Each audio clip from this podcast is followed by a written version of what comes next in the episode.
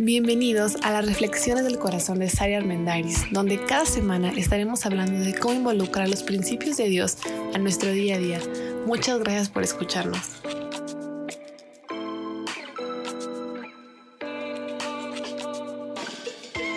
Hola, soy Sara Armendaris. Qué gusto que nos escuchemos una vez más. Bienvenidos a este podcast. Estoy muy contenta porque este es nuestro episodio número 20 tenemos muchas semanas platicando y reflexionando en cómo llevar relaciones interpersonales muchísimo más sanas, eh, plenas y donde podamos llevarla mejor unos con otros. Hoy vamos a hablar de una máxima, de una norma para que las relaciones humanas funcionen muchísimo mejor y es escuchar. Todos hemos oído alguna vez la crítica acerca de que alguien habla demasiado, fulanito habla demasiado, no le para la boca. Pero ¿cuándo fue la última vez que criticamos a alguien por escuchar demasiado?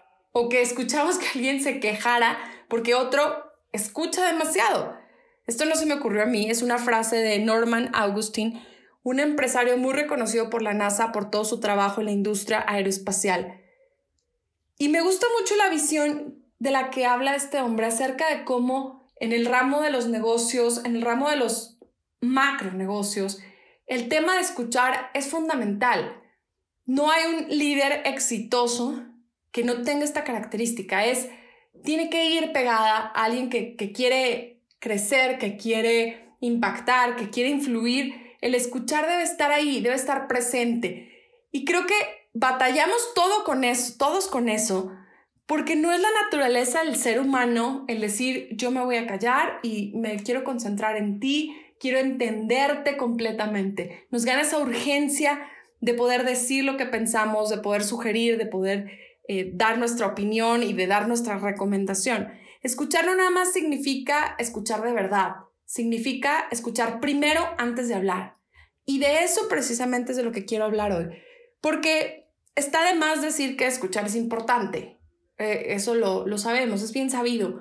Pero es todavía mejor o lo óptimo sería que antes de dar nuestra opinión nos tomemos el tiempo de escuchar en todo sentido como lo que vamos a reflexionar en este momento. Se trata de intentar entender los pensamientos, los sentimientos, las experiencias y el punto de vista del otro. O sea, tratar de ver las cosas como el otro los ve, como el otro los siente. Generar no nada más esa empatía, pero ese entendimiento. Hay una frase que durante mucho tiempo he utilizado y es el entendimiento va antes del acuerdo. Lo decíamos en el episodio hablando de los conflictos y de cómo superar los conflictos. Para poder superar un conflicto, para poder llegar a un acuerdo, para poder dar soluciones, primero necesitamos entender la mente del otro, lo que está pasando, lo que está sintiendo. A su vez, entendernos a nosotros mismos, darnos a entender. Y entonces podemos llegar a un acuerdo y podemos llegar a una solución. Pero creo que a veces funcionamos al revés. O sea, queremos generar una solución y decir, ok, ese es el plan. Pero bueno, o tú qué opinas, ¿no? Si ya implementaste un plan sin preguntar antes cómo se siente el otro, cómo lo ve, qué está pasando por su mente, poder, si, si no te has dado el tiempo y no has tomado la decisión de entender la mente del otro, pues entonces el acuerdo no va a funcionar, no se va a generar la famosa sinergia, no se va a poder trascender en la relación. Antes de dictaminar, de influir, de recomendar, el escuchar vale la pena. Ahora, escuchar toma mucho tiempo, es cansado, a veces puede parecer aburrido, da un poco de flojera, porque honestamente todos salimos creyendo que nuestras ideas son las mejores o que tenemos la última información al respecto, que ya lo pensamos durante toda la noche, el mejor plan, que ya tenemos la idea que va a revolucionar esta situación que estamos viviendo en el ámbito laboral o personal. Pero perdemos de vista que el otro está pensando lo mismo. Y entonces si nada más llegamos a contrapuntear opiniones, estamos perdiéndonos lo más valioso que es el entendimiento. Quiero que reflexionemos en la última semana, para no irnos muy lejos, en la última semana, qué tanto hubieran mejorado algunas de nuestras conversaciones, a qué tipo de acuerdos hubiésemos llegado si antes de llegar a la solución, si antes de proponer, si antes de recomendar, si antes de dar la opinión, nos hubiésemos tomado el tiempo de escuchar y sobre todo de entender a la otra persona. como se los digo con frecuencia, se trata de relaciones que verdaderamente te importan, ¿no? O sea, la relación con tu cónyuge, con tus papás, con tus hijos, con tu socio, con tus empleados, con tus subordinados. Tal vez este ejercicio vas a decir, híjole, toma mucho tiempo para echármelo con la cajera del súper. Bueno, a lo mejor, ya entrados en gastos, vale la pena con la cajera del súper. Sin embargo, puedes empezar a practicar con las relaciones que de verdad significan algo importante para ti, las relaciones que marcan cómo cuál es el rumbo de tu vida, cuál es el rumbo de lo que vas haciendo todos los días. Entonces ahí, aunque cuesta tiempo, aunque es cansado, aunque no siempre es placentero escuchar lo que el otro tiene que decir, porque esa es otra, o sea, escuchamos cosas que no queremos escuchar, entonces mejor decidimos pues ni preguntar, ¿no? Porque pues, no las quiero escuchar. Pero ese tiempo aparentemente gastado, entre comillas, es un tiempo que nos puede ahorrar muchos más problemas, muchos más dolores de cabeza y nos va a agilizar el proceso de acuerdos. Asumimos porque no decidimos escuchar. La semana pasada decíamos que asumir es un gran error, es un gran enemigo en el proceso no solo de comunicación, pero en cualquier relación interpersonal, pero es porque no tomamos la decisión de escuchar. Escuchar no es un sentimiento. Si se dice que amar no es un sentimiento, pues escuchar menos. O sea, escuchar es una decisión consciente, intencional, que tienes que tomar 45 veces al día. Muchos de los resultados incorrectos se derivan de una falta de escucha activa. Y es que el principio fundamental para la escucha es el respeto. Yo quiero que tú respetes mi punto de vista, pero de la misma forma tengo que empezar yo por respetar tu derecho a tener una opinión diferente a la mía, tu derecho a expresarte, tu derecho a dar tu punto de vista. Lo opuesto a escuchar, pues es hablar, ¿no?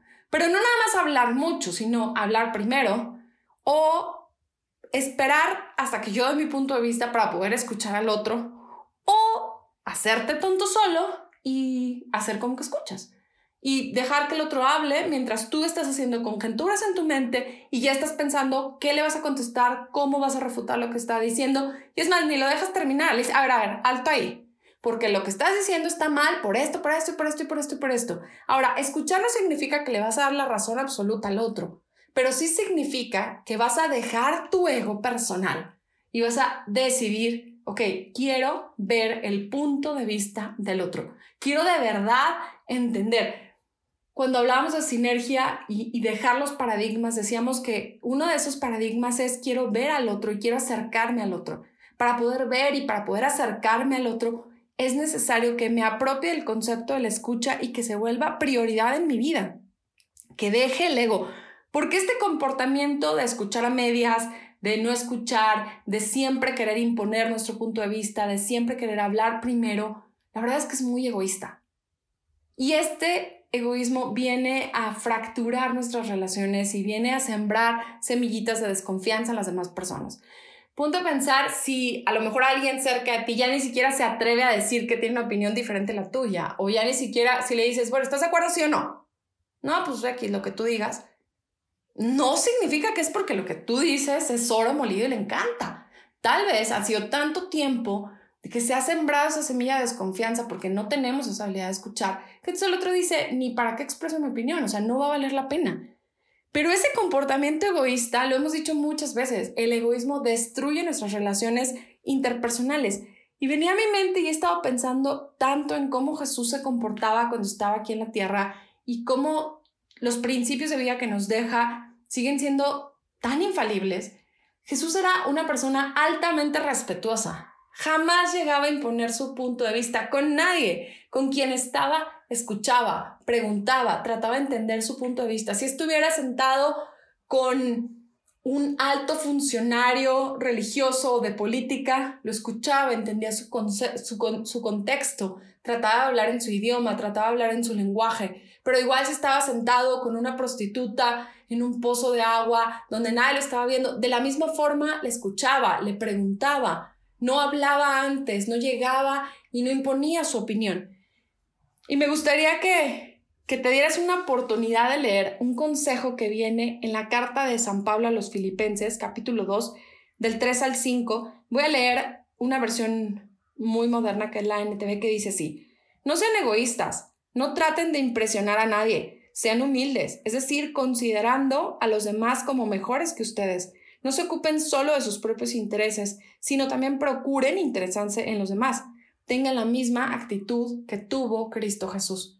No significa que nos vamos a embarrar para que todo el mundo nos aplaste. Para nada. No tiene que ver con eso cuando dice que consideremos a los, a los mejores a los demás que nosotros. Tiene que ver con el hecho de dejar nuestra perspectiva, dejar nuestra opinión y considerar, buscar entender, buscar escuchar al otro. Para poder llegar a considerar, para poder llegar a procurar los intereses ajenos, tenemos que empezar por escuchar. No podemos procurar los intereses que desconocemos de la otra persona. Necesitamos tomar la decisión de escuchar para entonces ser más compasivos, para entonces ser más abiertos, para llegar a mejores acuerdos, para volvernos más amables.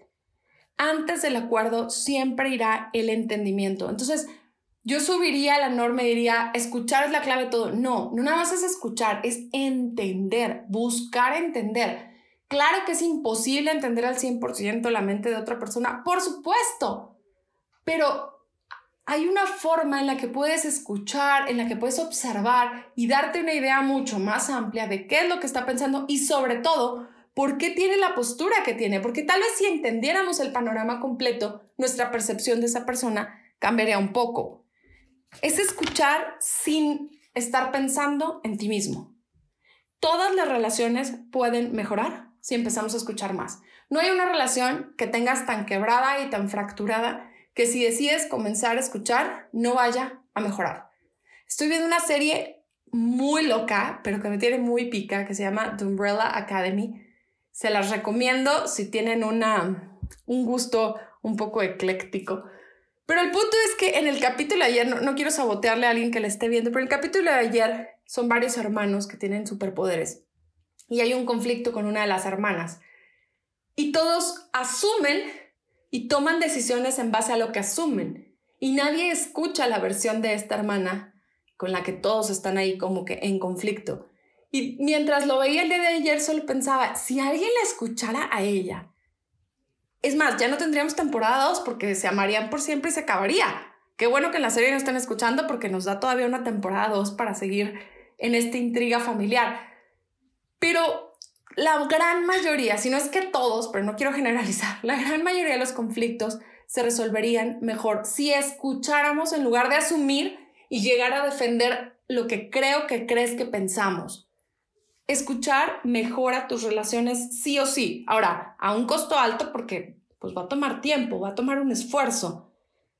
Pero es darle la importancia al otro y darle la oportunidad de que se exprese Leí un artículo en el Harvard Business Review de Peter Drucker, que es así como un, un experto en negocios, un, el máximo negocios.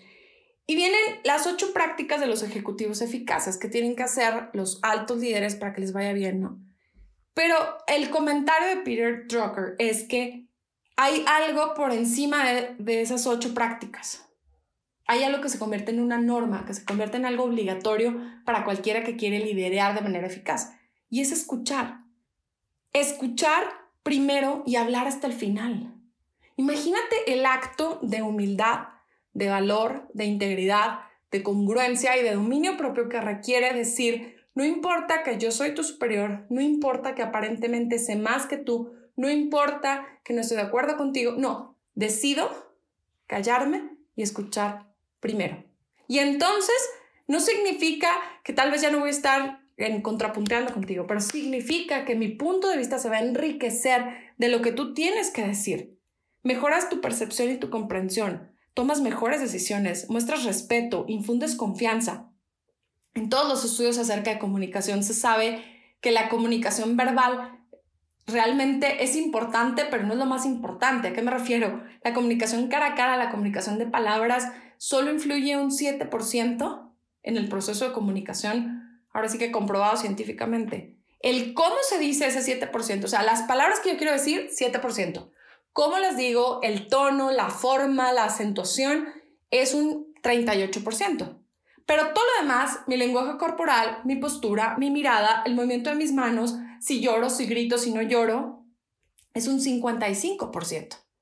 Significa que escuchar no es nada más poner todos mis oídos, es poner todos mis ojos, es poner todo mi entendimiento, es poner todo mi corazón. O sea, es un de verdad un esfuerzo integral.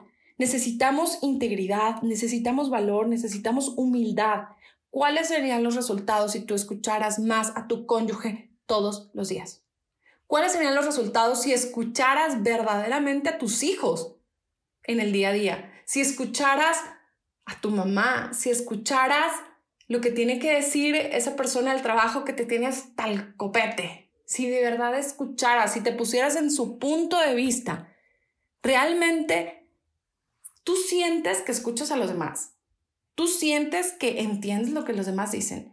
Y esta es una percepción, pues no muy buena, ¿sabes? Porque yo puedo decir, claro que escucho, pero estoy rodeada de puros necios que no saben hablar. Entonces, por eso no funciona. Entonces, el ejercicio y el reto de esta semana es el siguiente. Acércate a alguien en el que confíes muchísimo, una persona con la que vivas, muy cerca a ti, un gran amigo, y entonces hazle estas dos preguntas y dile, la verdad, ¿realmente te sientes escuchado por mí? Y número dos, ¿realmente crees que entiendo cómo te sientes? Y creo que estas preguntas, si se hacen en un plano de verdadera honestidad, pueden detonar una gran conversación al respecto. Y aquí es donde entra la humildad que necesitamos para aceptar y para decir, híjole, yo pensé que escuchaba, yo pensé que era bueno escuchando y me acabo de dar cuenta que tal vez interrumpo mucho el que está hablando. Tal vez en cuanto empiece el otro, yo me arranco con una nueva respuesta y ya tengo el síndrome del experto y siempre tengo una mejor historia y siempre tengo algo mejor que decir. El poder preguntar y con toda humildad decir, acepto la respuesta que sea, va a llevarte a un trabajo personal bien importante, pero que va a valer la pena. Así que hagamos estas dos preguntas a alguien muy cercano. ¿Te sientes escuchado por mí? ¿Y tú crees que realmente entiendo lo que sientes cuando estamos hablando? Evalúa las respuestas y entonces empieza a tomar decisiones al respecto. Ahora, no se trata que se las hagas a alguien que sabes que te va a decir todo bonito, ¿no? Se trata de esa apertura a la honestidad, a la humildad y a reflexionar ¿Qué conversaciones pendientes tienes en las próximas semanas que pueden mejorar si decides escuchar más? ¿Cómo escuchas más? Y con esto concluyo. Primero escucha y luego hablas. Primero te pones en el lugar del otro. Oye, pero tengo una persona que no habla enfrente de mí. Y por más que le digo qué opinas, no, no dice nada. Bueno, haz preguntas un poco más concretas, un poco más específicas. Lee su lenguaje corporal. Busca entender. Recuerda, el entendimiento va antes del acuerdo.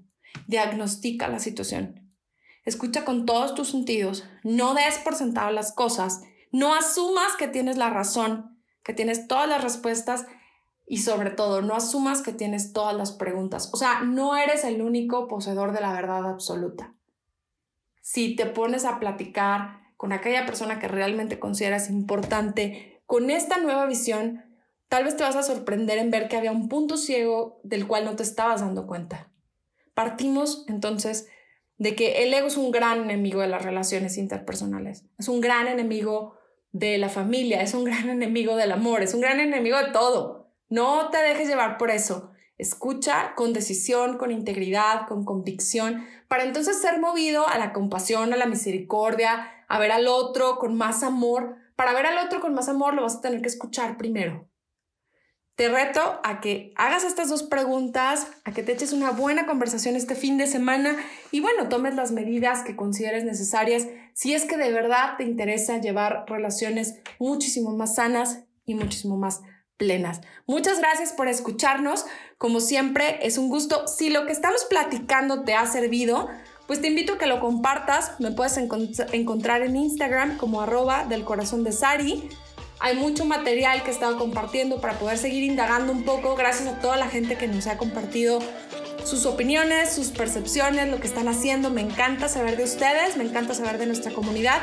Nos vemos la próxima semana para seguir platicando. Y bueno, enhorabuena por estos 20 episodios y todavía tenemos mucho que practicar. Espero sus comentarios respecto a estas dos preguntas. Que tengan un gran fin de semana.